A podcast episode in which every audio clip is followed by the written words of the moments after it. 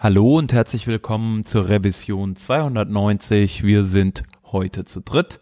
Da wäre einmal der Shep. Hallo. Und der Stefan ist mit dabei. Hallo. Und ich bin der Hans. Wir haben heute etwas Besonderes. Unsere Sendung, die wird gesponsert. Das ist ähm, schön und erfreut uns sehr. Wire ist eine, ein Startup aus Zug in der Schweiz und Berlin. Ähm, es ist eine Applikation für sicheres Messaging für den privaten und beruflichen Alltag und die Kommunikation. Äh, sie haben sich auf die Fahnen geschrieben, vor allem sichere Kommunikation äh, herzustellen. Die Applikation wurde erst kürzlich als High Security eingestuft, ist auf allen Operating Systems und im Web verfügbar. Und das Tolle auch für uns, äh, der Code ist Open Source und liegt auf GitHub. Wer also Interesse hat, kann da mal reinschauen. Wir verlinken das Ganze auch in den Show Notes. Wir haben auch eine News zu vermelden. Shep, ich gebe kurz ab. Ich übernehme. Die, äh, die News bezieht sich darauf, dass der neueste Chrome ähm, progressives Laden von Stylesheets unterstützt ähm, und übrigens auch Position Sticky. Aber ähm, dieses progressive Laden von Stylesheets ist insofern interessant, als das Browser früher eigentlich äh, eher dazu geneigt äh, haben zu blockieren, wenn sie Style Sheets gefunden haben und die erstmal runterzuladen, bevor sie ähm, weiter fortschreiten. Ähm, und Jake Archibald äh, vom Chrome-Team oder vom Google-Team hatte letztes Jahr mal ähm, so seine Gedanken zu Papier gebracht und gesagt, es wäre eigentlich ganz cool, wenn es so wäre, dass Browser ähm, eben Stylesheets immer dann laden, wenn sie auch im Quelltext stehen, so wie das bei, bei Skripten ja auch der Fall ist. Und ja, das ist jetzt der Fall im Chrome. Ich glaube, bei manchen anderen Browser ist das sowieso schon so. Ich, ich weiß nicht, ob es beim Firefox war. Und ähm, das heißt also, ihr könnt jetzt überlegen, ob ihr eben nicht äh, nur ein Stylesheet verwendet, sondern Stylesheet-Fragmente, vor allem wenn ihr komponentenbasiert arbeitet könntet ihr dann jede Komponente mit seinem eigenen Style-Tag ähm, oder ja, Link-Element zusammenschnüren.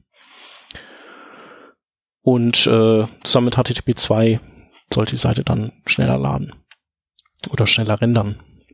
Und das war auch unsere News für dieses Mal und wir starten äh, mit unseren Themen und da geht es auch so ein bisschen um Performance und zwar hat äh, Eddie Osmani vor kurzem ein ziemlich langes und super interessantes Post geschrieben, äh, wo es um JavaScript Startup Performance geht. Und ähm, ja, das bedeutet letztendlich, äh, Startup Performance ist nicht nur das Laden von Skripten, sondern auch alles, was nach dem Laden und vor der Ausführung passiert.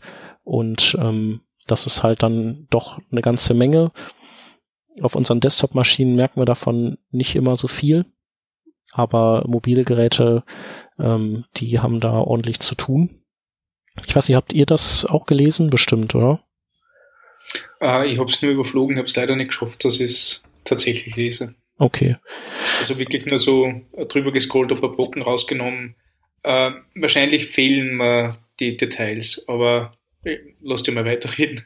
Ja, also im Prinzip geht's äh, darum, dass äh, zwischen dem Laden und der Ausführung ja immer noch ein, ein Parse und Compile ähm, Parse und Compile-Zeit fallen. Also parsen erstmal, um überhaupt zu verstehen, äh, was da drin steht, das Ganze in, in den AST umwandeln ein paar Sachen werden äh, schon mal früher äh, umgewandelt äh, in AST als, als andere und später wird dann eben, wenn, wenn dieser Baum steht, der sozusagen beschreibt, was in diesem JavaScript eigentlich los ist, also so ein bisschen ähm, näher an, an, an der Maschinensprache, dann gehen die Browser hin und ähm, werfen ihre Just-in-Time-Compiler an, die, äh, wie wir übrigens auf der ScriptConf bei dir in Linz gesehen haben, mhm.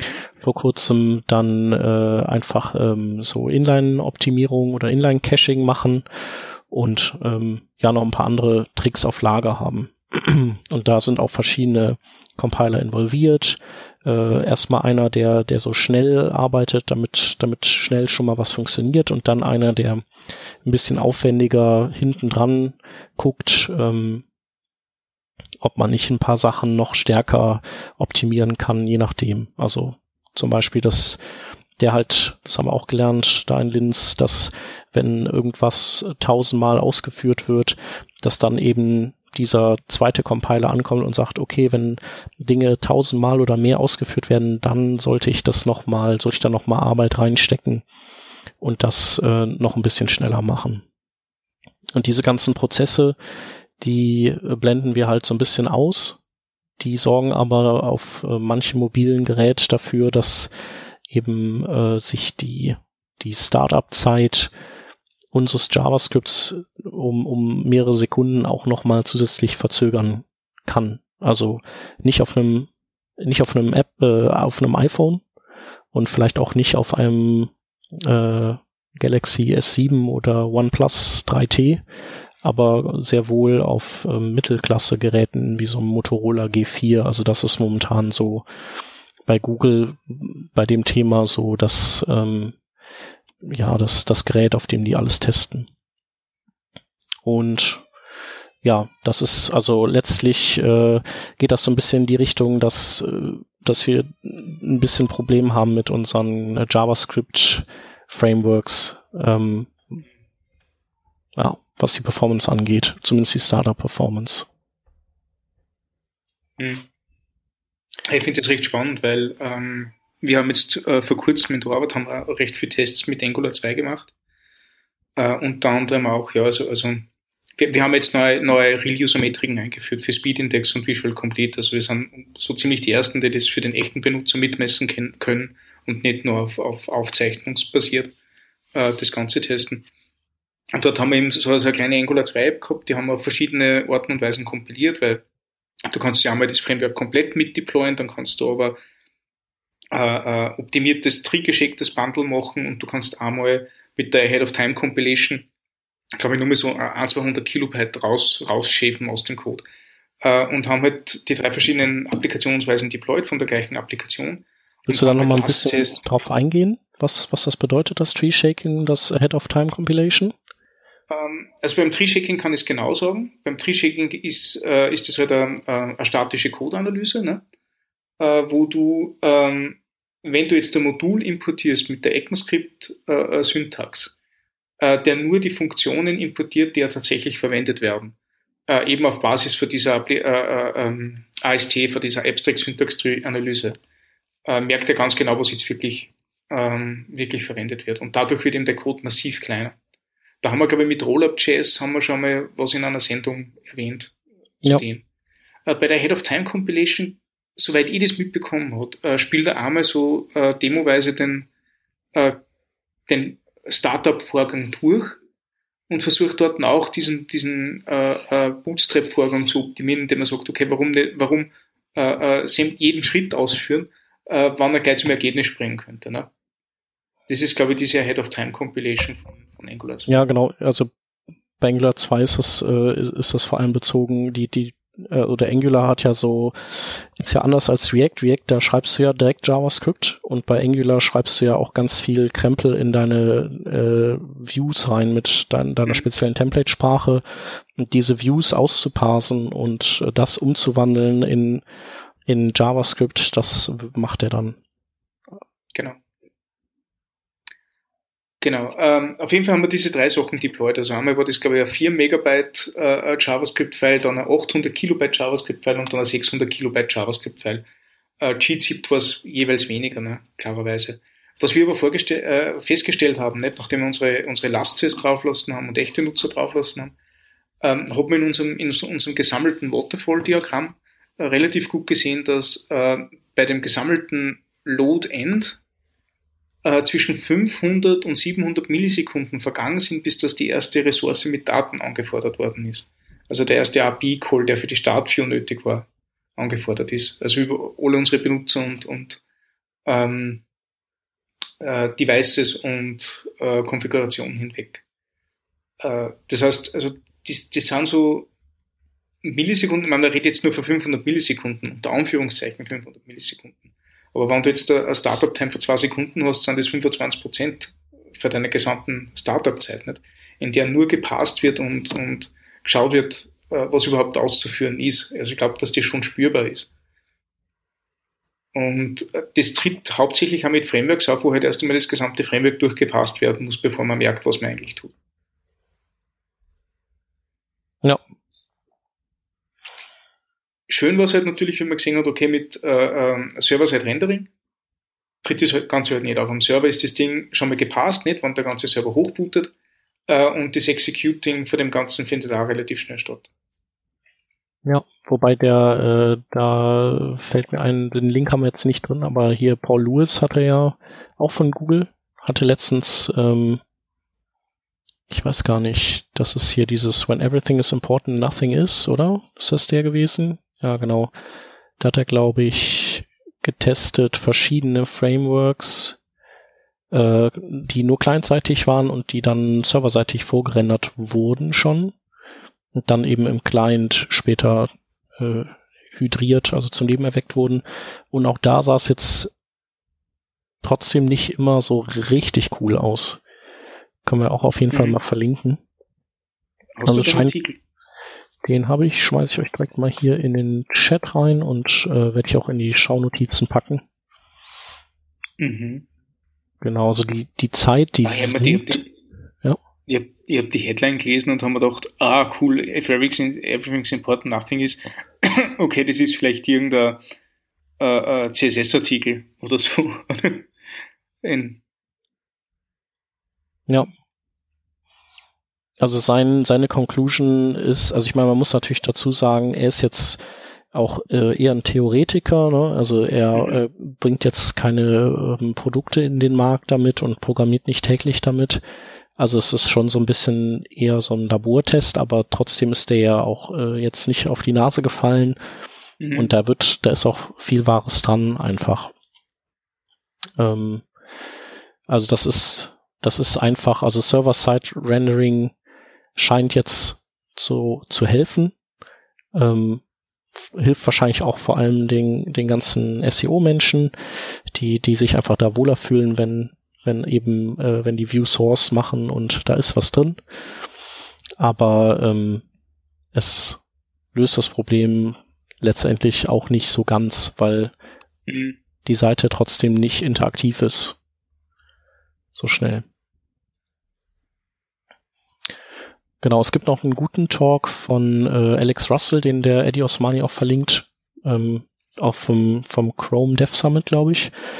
Ähm, der heißt Progressive Performance und da, ähm, da erzählt er eben nochmal so ähm, ähm, über den Hintergrund, was alles passiert und wie man eben, wie man es dann doch schafft, eine Anwendung schnell zu bauen, auch auf ähm, eher schlafferen Android-Geräten. Also und und er, er beschreibt halt auch, dass, dass die meisten Android-Geräte zwar ganz tolle Specs haben, also so, äh, was weiß ich, äh, acht Kerne und was weiß ich, wie viel Gigahertz.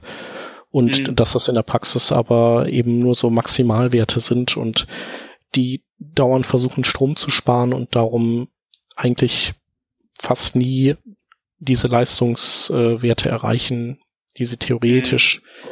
erreichen könnten. Und ähm, ja.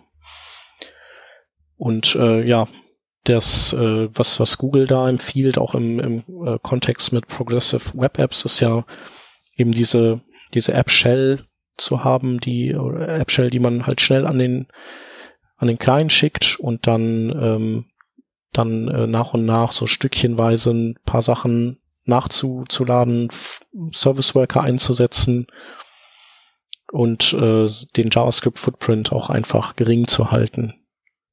Hm. Ja, ich, ich frage mich da ein wenig, ein wenig, äh, inwieweit das dann tatsächlich möglich ist. Ähm, ich, ich meine, Frameworks haben ja natürlich sehr be die Berechtigung, nicht? Also ähm, auf jeden Fall.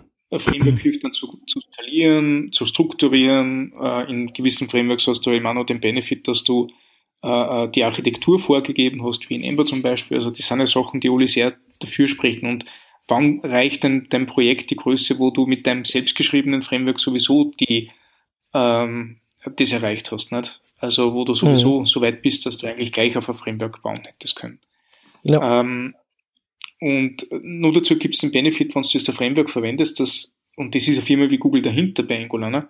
Dass die halt auch äh, entsprechende Manpower ins Tooling setzen und dass du noch ein Tooling kriegst, wo eben so Sachen wie Ahead of Time Compilation überhaupt stattfinden können oder ähm, Lazy Routing finde ich sehr, sehr spannend, wo du sagst, okay, ich lade mal nur die Sachen, die für die eine Route nötig sind und wenn ich auf die nächste Route gehe, lade ich eine Kleinigkeit nach und so kannst du auch nochmal diese, diese JavaScript, äh, diesen JavaScript-Footprint massiv reduzieren.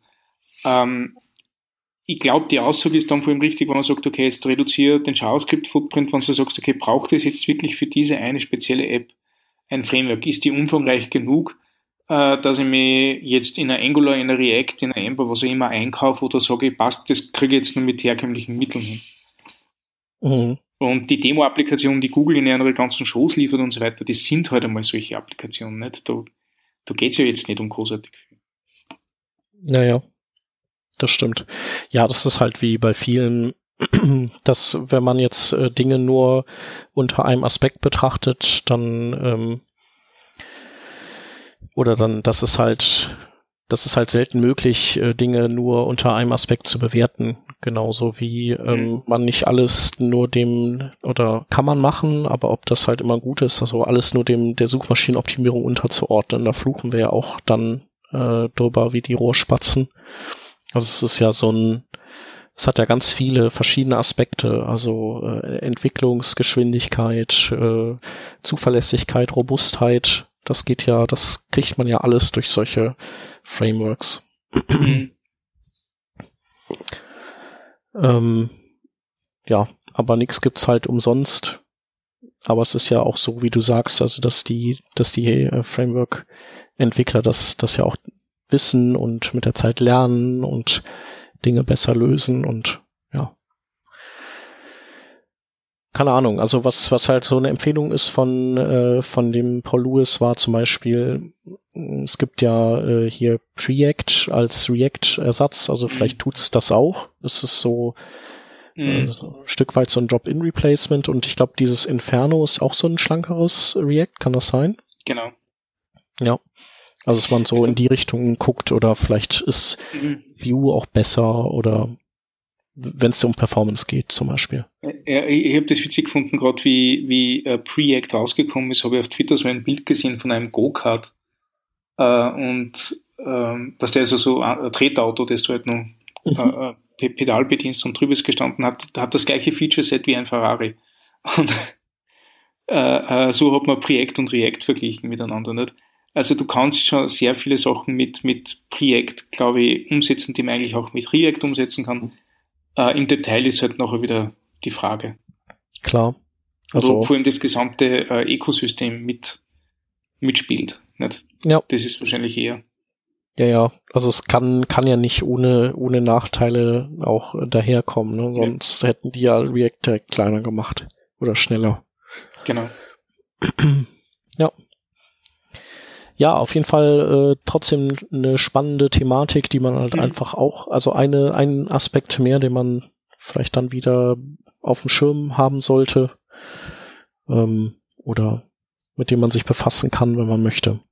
Hm. Ich äh, finde vor allem sehr interessant in dem Artikel vom Adios Money, äh, wie er diese äh, Parsing und Render-Time für den Benutzer sichtbar misst über diesen Performance-Marker, den es gibt, die, die User Navigation Timings so könnt ihr sehr genau feststellen und mittracken, wie, äh, wie sehr euer JavaScript eigentlich die CPU beim Parsen und Kompilieren belastet.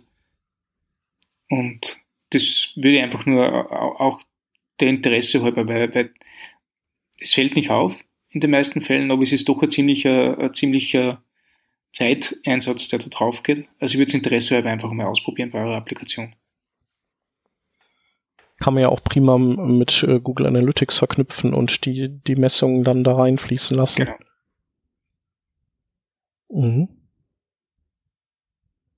Und sonst habt ihr, also ihr habt das jetzt, ihr, ihr befasst euch mit diesem Thema, Stefan? Oder wie ist also das? Ja. ja. mit Parsing und Compile Time ist ein bisschen schwierig, weil man eben da noch, noch keine sauberen äh, ähm, mag, also noch keine sauberen Metriken vom Browser direkt bekommen. Das müssen wir sich alles händisch messen und das macht es mhm. ein wenig kompliziert, muss ich ganz ehrlich sagen.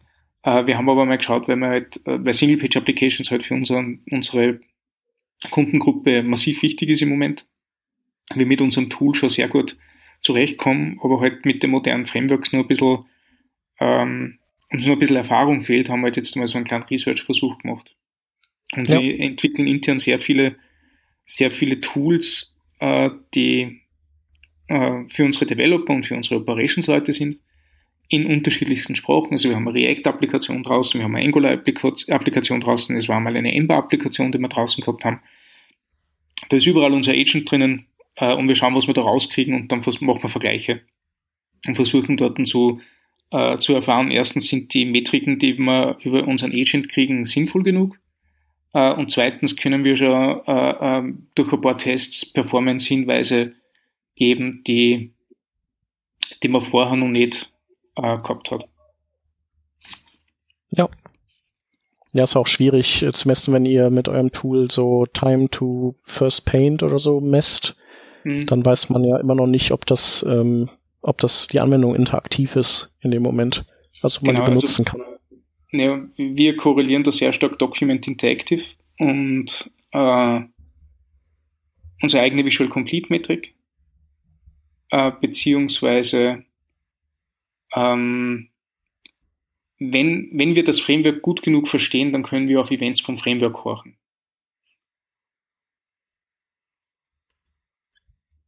Ja. Ähm, jetzt hören wir dich gerade nicht. Okay, nein, ich ah, sage im Moment nichts. Okay, gut.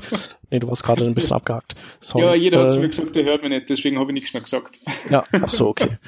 äh, euer Tool, ist das schon irgendwie, ist das öffentlich? Äh, wie heißt das und äh, wo kann man das kaufen eigentlich? Ähm, also das Tool, mit dem wir die, die, ähm, die Monitoring-Sachen machen. Oder die internen Sachen. Ähm, nee, du, äh, du, ich meine, das äh, genau dieses Tool, was mit dem ihr diese Time to First Paint oder Time to äh, okay. Full Page Render und so. Ja, das ist, das ist unser Produkt, das nennt sich Dynatrace und äh, ah, okay. Ja, wie die Firma. Ja. So heißt das Produkt, genau. Ja, okay. Ja, das kenne ich. so ist die Ajax Edition kenne ich. Ja. ja, genau. Die, die kennt witzigerweise, die kennen witzigerweise sehr viele. Ne? Das finde ich ziemlich ja. cool. Also da, ja. Da, die, die Firma kennt fast keiner mehr, aber, aber wenn es da sagt, sagt der Ajax Edition was, ah ja, bester Weg, um Internet Explorer zu debuggen. Mhm. ja, stimmt. Und Firefox ging ja auch. Genau. Ja, cool. Hans, hast du da irgendwie schon mal Stress mit gehabt mit äh, irgendwie Kunden, die die Startup-Time doof fanden oder so? Von irgendwelchen SPAs? Hm, ja, also meistens dann doch ich selbst irgendwie so. Der Anspruch ist ja schon da, dass man schnell die Seite benutzen können möchte. Vor allem, wenn man dann irgendwie, keine Ahnung, am CSS rumschraubt und dann irgendwie refreshed und auf einmal ist auf der Seite, also brauchst erstmal eine halbe Minute gefühlt, bis die Seite da ist. Das nervt dann natürlich äh, beziehungsweise bis sie voll funktionsfähig ist. Ähm, aber im Allgemeinen, sage ich mal, habe ich jetzt in letzter Zeit nicht so viel mit dem Thema zu, zu tun gehabt, dass ich jetzt sagen würde, irgendwie ist die, die Kundschaft, der ist das negativ aufgefallen. Ich meine, worauf man, glaube ich, achten sollte, egal in welchem Kontext, ist, glaube ich, einfach diese, ja, dass der, dass der Endbenutzer irgendwas geboten bekommt. Also ich meine, Facebook hatte das vor Jahren mal angefangen. Ja, Jahre ist wahrscheinlich auch übertrieben, aber vor einigen Monaten, einigen vielen Monaten mal angefangen, äh, sag ich mal so, Content anzuteasern. Das haben ja jetzt praktisch einen Haufen äh, an Webseiten übernommen, dass man äh, Content anteasert mit mit äh, ja so, sozusagen so wie hier guck mal so könnte der Content später mal aussehen eine Art Mock ähm, ja. das äh, das finde ich immer wichtig und ich finde es wichtig dass die Seite halt nicht zu krass springt also wenn man jetzt sage ich mal einen Slider nachlädt und nachher irgendwie die Seite komplett anders äh, wieder dargestellt wird, bloß weil jetzt JavaScript angezeigt wird und man in der Scroll-Position total verhakt, dann finde ich das zum Beispiel ähm, ähm, ganz schwierig. Und das sind Dinge, die meiner Meinung nach relativ einfach zu lösen sind über zum Beispiel Punkte, die ihr eben angesprochen habt, wie beispielsweise einen, einen ja, sage ich mal, ein asynchrones Laden von, von Dingen oder ein asynchrones Parsen von, von Teilen. Da muss man sich aber Gedanken drüber machen. Und manchmal kann es dann auch äh, sinnig sein, mit Regeln zu brechen, wie zum Beispiel, hey, ich deliver jetzt nicht nur ein JavaScript-File, sondern ich deliver erstmal einen Teil meiner Applikation. Über HTTP 2 äh, braucht man dann sowieso nicht reden, aber sagen wir mal, wir sind im HTTP 1 Kontext unterwegs und, ähm, und delivern dann nur anstatt einem File halt zwei Files, wobei einer von den äh, Files halt erst geladen wird, wenn, wenn die Hauptfunktionalität der Seite schon vorhanden ist. Ähm, das ist, denke ich, was, worauf man einfach aufbauen kann und so kann man vielleicht auch eine einfache Experience für den Endnutzer generieren. Ja. Da können wir vielleicht auch noch mal ähm, ja, so einen Blogpost von Luke Wroblewski verlinken. Da geht's um, also er nannte das dann Skeleton Screens, also dass man so äh, schon vieles anzeigt, was aber eigentlich äh, erstmal nur so ja, suggeriert, als wäre was da. Dass man irgendwie nicht so einen Ladespinner auf einen Ladespinner blickt. Das passt ja eigentlich ganz gut dazu. Ja, ähm, vielleicht noch die, äh, was, was jetzt auch, ich weiß ja gar nicht, ob das der Alex Russell in seinem Vortrag erzählt hatte, aber was sie jetzt bei Chrome machen, ist, dass die diesen ähm, optimierten JavaScript-Code, den dieser Just-in-Time-Compiler gebaut hat, das ist ja dann sozusagen das Produkt des Parsens und dieser ganzen Arbeit, auf die wir warten müssen, dass die das jetzt auch cachen äh, und ähm, unter ganz bestimmten Bedingungen eben dann auch ähm, aus dem Ärmel ziehen, ohne dass das eben erneut gemacht werden muss. Und äh, das gilt unter anderem für den Einsatz von Service Workern. Also wenn man Service Worker für das Caching benutzt, dann ähm, wird das eben auch gemacht. Das heißt also, äh, vielleicht kann man da auch seine Startup-Time zumindest in, im Chrome, was ja so zumindest mal auf den kack langsameren, langsamen Android-Geräten der, der Main-Browser ist, ähm, kann man das Problem schon ein bisschen entschärfen, indem man einfach äh, progressiv äh, enhanced mit einem Service Worker und äh, zum Beispiel seine JavaScript-Sachen damit cached oder, oder auch mehr. Fand ich ganz, ganz interessant, dass sie das auch machen. Genau, und früher hat man auch äh, gesagt, dass man Defer und Async auf Skripte setzen soll. Äh, dann würde der Chrome-Browser die in einem separaten Thread parsen. Ähm, und das machen die aber neuerdings wohl auch für alle Skripte. Also, dass halt dann die, die, der Main-Thread ähm, irgendwie fleißig rumpainten kann und machen kann und ähm, Teile des Parsings, also nicht alles, aber Teile des Parsings dann in diesem separaten Thread laufen können. Und äh, weißt du auch, ob das irgendwelche Probleme hat? Weil im Normalfall würde man ja sagen, wenn sowas passiert, äh, kann man gerne auch mal ein Problem bekommen mit, äh, mhm. mit keine Ahnung, Skripten, auf die man warten muss, die dann nicht da sind, die irgendwelche globalen Variablen halten oder mhm. generell dieses Dependency Management. Ja, also theoretisch hast du recht, aber und deswegen gibt's, gab's das wahrscheinlich auch äh, lange Zeit nur bei Defer und Async ähm, aber irgendwie haben die das anscheinend gelöst gekriegt. Keine Ahnung. Äh, bitte tweetet an Jake Archibald und fragt ihn, wie die das gemacht haben. Ja, der soll das mal erklären. Ja. Ja, äh, vielleicht können wir abschließend noch auf äh, einen Talk vom Nolan Lawson von Microsoft verlinken, der auch über das Problem so ein bisschen gesprochen hat bei äh, im Rahmen von einem Microsoft-Event und das heißt Solving the Web Performance Crisis. Und ich würde sagen, damit hätten wir diesen, diesen Blog relativ ausführlich abgefrühstückt. Genau, und wir haben ja einiges über Chrome erzählt, Chrome als äh, was der alles für coole Sachen macht und eine Sache, ähm, die uns aber in einem anderen Browser oder viele Sachen haben uns aber in einem anderen Browser in letzter Zeit öfter mal gestört und wir sprachen schon davon, der Safari ist doch jetzt der neue Internet Explorer, weil so viele Dinge irgendwie im Safari nicht vorangekommen sind und äh, so viele Sachen einfach irgendwie so zu unserer Unzufriedenheit waren.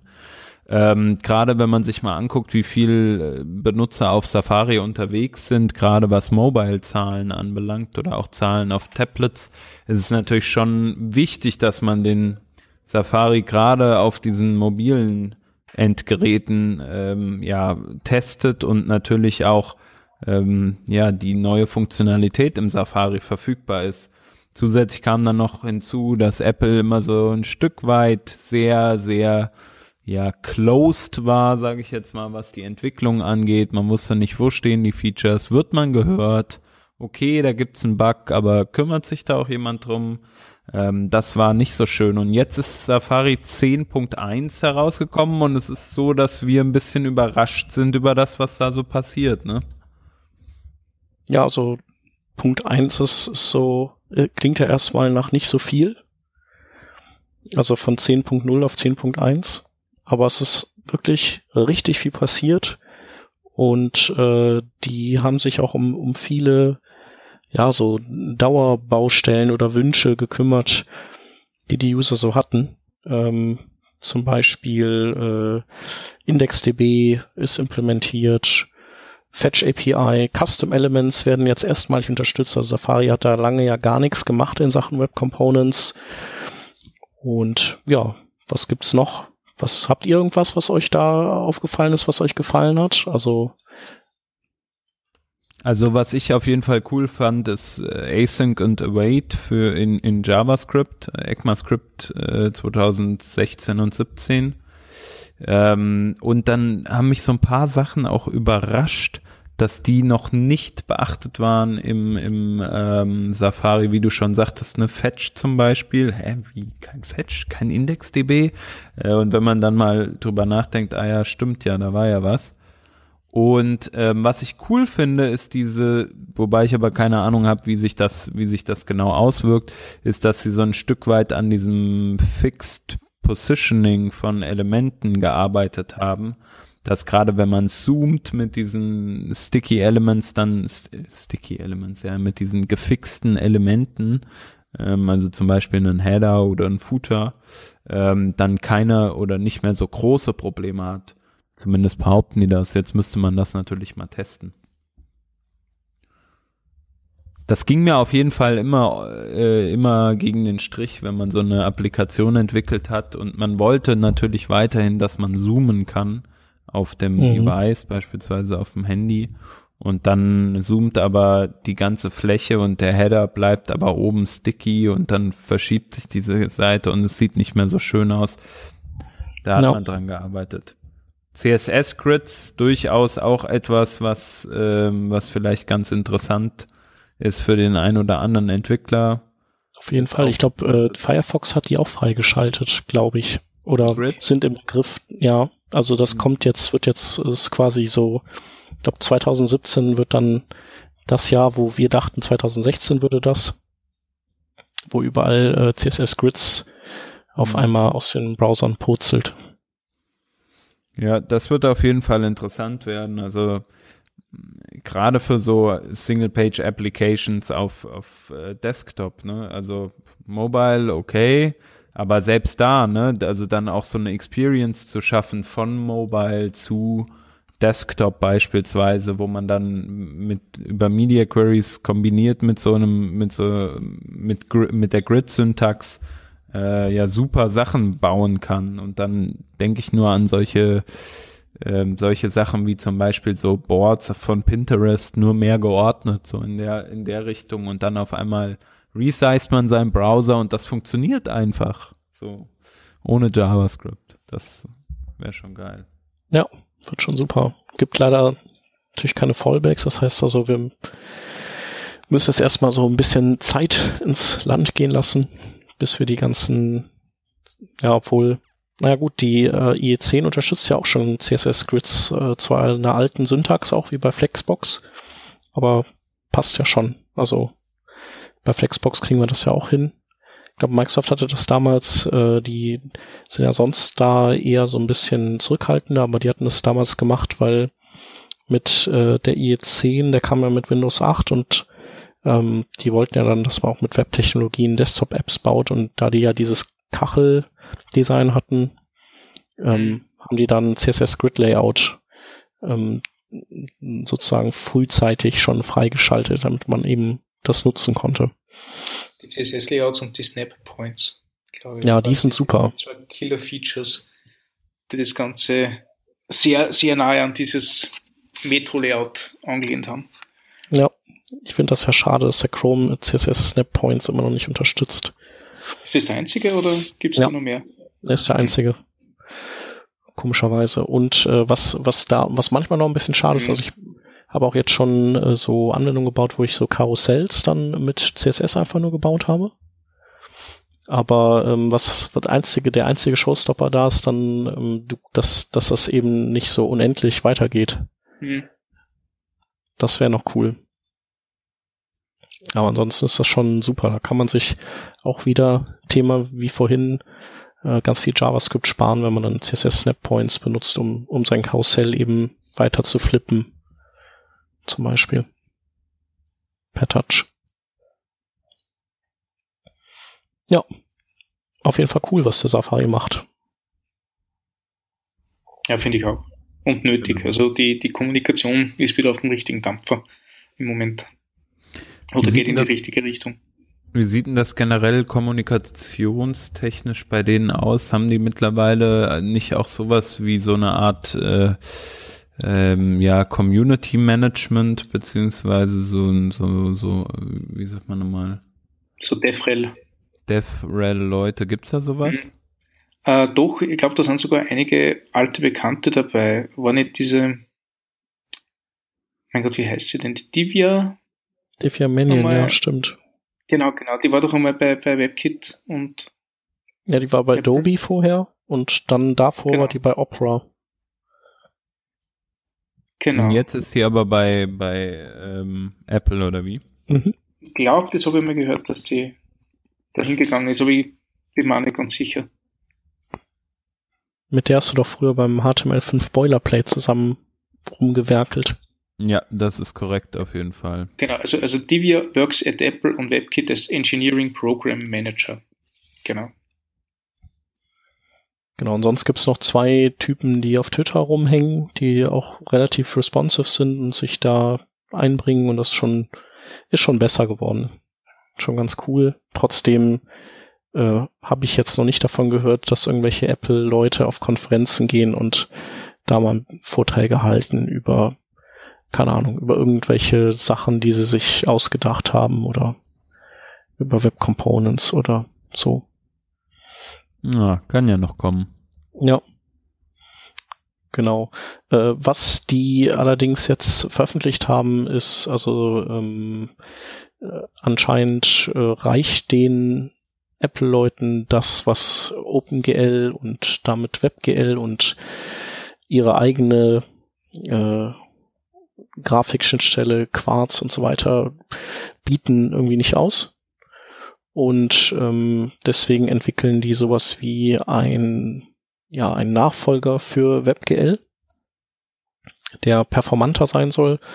Ähm, und der schlägt so ein bisschen so in die Kerbe, in die auch äh, diese Vulkan-Schnittstelle schlägt, die, die soll auch der Nachfolger, der offizielle Nachfolger von OpenGL ist. Also das ist die, sind die gleichen, das gleiche Konsortium, das auch OpenGL erfunden hat und WebGL, die halt dieses Vulkan entwickeln. Da hatten wir auch mal den Kai Niklas bei uns in der Sendung vor diversen Revisionen, der, glaube ich, auch über Vulkan gesprochen hatte. Und dann Apple hat dann, hat Metal und äh, Microsoft hat Direct 3D 12 dafür oder DirectX 12.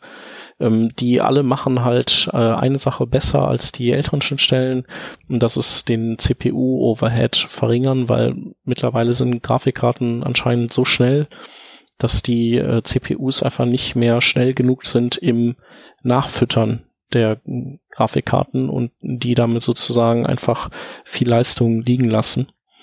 Und ähm, genau, Das, da hat ähm, Apple also so, ein, so eine eigene Schnittstelle, die haben sie jetzt einfach mal äh, WebGPU genannt ähm, und äh, haben auch gesagt, wir machen da so eine ähm, W3C äh, Community Group draus, so dass da und alles eingeladen mitzudiskutieren. Und das ist ja auch schon mal was, also äh, was ungewöhnliches für Apple, dass mhm. die sowas vorschlagen und auch alle einladen, da mitzumachen, anstatt einfach zu sagen, so wie damals bei Canvas war das ja so, äh, Canvas, so die ganze Canvas API ist ja letztendlich ganz viel ähm, Quartz-Grafik-Schnittstelle von, von Apple, nur eben ins Web portiert und da haben die ja auch einfach so, ja, gibt's jetzt ein WebKit, hier macht, implementiert das halt auch oder, oder geht sterben. Mhm. Und das ist halt hier nicht der Fall. Und ja, also ist jetzt nicht unbedingt was, was uns direkt tangiert. Also ich weiß nicht, wie, ob ihr viel WebGL-Kram macht. Ähm, wahrscheinlich eher nicht. Wer tut das schon? So nicht. Also wir, wir haben ein paar Animationen jetzt vor kurzem gemacht, aber nie, nie in dem Ausmaß, dass man mit den bestehenden Mitteln nicht auskommen würden. Ne? Ja.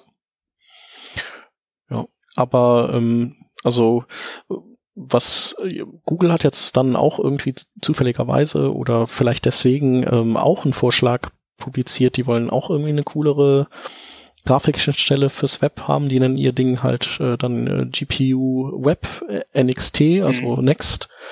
Und äh, Mozilla hat ja schon vor einiger Zeit, das hatten wir auch mal hier erwähnt, dieses äh, im, im Rahmen von, von deren Projekt Servo, also wo die quasi einen komplett neuen Browser bauen auf, auf der Programmiersprache Rust. Da haben die äh, ihre ihre Grafiklayer ähm, namens WebRender vorgestellt. Das war so vor ungefähr einem Jahr. Und ähm, das ist schon alles ganz interessant, weil die letzten zwei Sachen, die beschleunigen eben auch äh, normale 2D oder normale Web-Anwendungen, die vielleicht einfach nur ähm, sehr paintlastig sind oder die vielleicht Dinge animieren, die nicht bisher nicht GPU beschleunigt sind, weil das ist ja momentan noch nicht wirklich viel.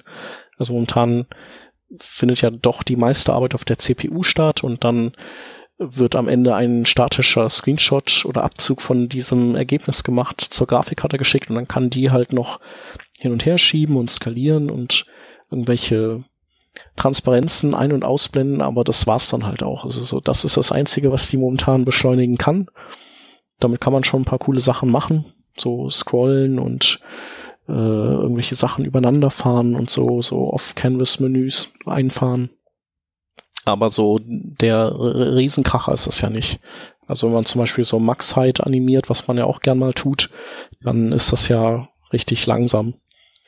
Und äh, ja, die diese diese neuen Schnittstellen, die arbeiten halt so, dass die eben sagen, wir machen eben die Arbeit nicht auf der CPU, sondern schicken sowas wie Primitive zur Grafikkarte, wo wir sagen, äh, das ist jetzt ein, ein Text-Rectangle und das ist jetzt ein äh, was anderes. Und, und die rastert das dann alles bei sich und also paintet das sozusagen. Und die CPU kann dann sich zum Beispiel um JavaScript-Parsen kümmern. Kann mir das so wie ähm, Shader-Programmierung vorstellen, das damals so en vogue wo man genau auf die auf dem, auf dem, äh, auf dem Vertex-Shader und auf dem Fragment-Shader Zugriff gehabt hat und die, mm, die ja, also ein bisschen vielleicht. Also die sind ja sehr, also die sind ja äh, so nicht einfach zu verdauen, sage ich mal, so diese Shader, Shader schreiben. Nicht einfach zum Verdauen. Also das ist äh, eine von den wenigsten Sachen, wo ich wo ich mich so hardware gefühlt habe wie noch nie. Ja. Weil du tatsächlich jeden Baustein dort extra ansprichst. Ja, nee, also das Konzept hier ist halt eher, dass die halt sagen, äh, anstatt dass wir so eine Multipurpose-Schnittstelle benutzen, die jetzt nicht fürs Web optimiert ist, äh, wechseln wir auf eine, die halt wirklich zum Beispiel auch äh, so Trees aufbaut und die mhm. Sachen so organisiert und äh, wo dann, wo man halt bestimmte ähm, ja, solche Tree States vielleicht auch äh, einfach vorhält in der Grafikkarte, anstatt wie bei den klassischen Schnittstellen, so wie das bei Canvas ja auch ist. Da muss man ja wirklich alles löschen von der Canvas und alles neu zeichnen bei jedem Frame. Und das ist halt einfach mhm. viel Arbeit für die CPU. Und ähm, ja, ich finde das äh, generell einfach spannend, dass jetzt drei sehr gewichtige Player sich dieses Problems annehmen und vielleicht, ich meine, das wird sicherlich ziemlich lange dauern, bis sie da, bis sie da mal auf einen gemeinsamen Nenner kommen. Aber am Ende werden wir halt diese ganzen Translate, Sie und Backface Visibility Hacks und so um, und, und das können wir halt dann alles vergessen. Das brauchen wir dann nicht mehr. Gibt da auch ein ganz cooles Video von diesem Webrender von Mozilla, wo die halt auch so ein, so ein Demo haben, die, die läuft halt im normalen Browser mit gar nicht besonders viel Frames und äh, in Webrender dann mit irgendwie 500 Frames pro Sekunde oder sowas. Also es ist schon krass und macht, macht Laune. Cool. Kann man ja alles verlinken. Mhm. Und ja, apropos verlinken, dann äh, könnten wir, wenn wir wollten, die Links machen. Mhm. Ich habe irgendwo im Hintergrund nur einen Hans gehört. Ich weiß nicht, ob das nur Gemurmel war oder. Okay, nein, er wollte nichts sagen. Alles klar. Okay. Gut, dann fangen wir mit dem ersten Link an. Äh, der erste Link ist Gatsby, ein äh, statischer Seitengenerator, auf Basis von React. Die Idee ist, dass du deine React-Komponenten schreibst, wie du das von deinen Single-Page-Applications gewohnt bist, tatsächlich das Ganze aber durch einen statischen Seitengenerator laufen lassen kannst und dann eine statische Seite rausbekommst. Das wird mittlerweile auch sehr, sehr stark eingesetzt. Das ist auch einer dieser de facto statischen Seitengeneratoren aus, dieser, aus der React-Welt. Äh, es gibt noch ein paar andere, aber der ist halt der populärste. Ähm, wir haben noch nicht ausprobiert. Ich habe unterschiedliche Meinungen beim ähm, Meetup gehört. Ich wäre aber sehr interessiert an eurer Meinung, was ihr dazu sagt und wie es ihr denn findet und ob es vielleicht irgendwelche Gotchas gibt, die wir noch nicht kennen. Ja. Ähm, mein erster Link ist ähm, Web Components The React Way und zwar ähm, ist da jemand, der schreibt über Web Components, was grundsätzlich erstmal sehr interessant ist, weil ähm, weil jetzt äh, Firefox arbeitet dran, schaltet die bald frei. Ähm, Safari hat's gemacht gerade, wie wir gehört haben. Also Web Components ist äh, die, die, das native React sozusagen. Und das kann man halt kombinieren mit so State Management ähm, im Redux-Style. Und das scheint auch ganz, ganz cool zu funktionieren zusammen. Fand ich ganz gut. Und der zweite Link ist äh, Mo.js, eine, eine Motion äh, oder Animationssprache und sieht ganz cool aus. Macht Spaß, guckt's euch mal an. Cool. Ja. Und das klingt noch das wär's dann. Auf jeden Fall. Genau, denn wir sind durch für heute. Nächste Sendung geht's weiter. Danke fürs Zuhören. Genau. Und eine schöne Woche. Bis bald. Bis bald. Ciao. Ciao. Tschüss.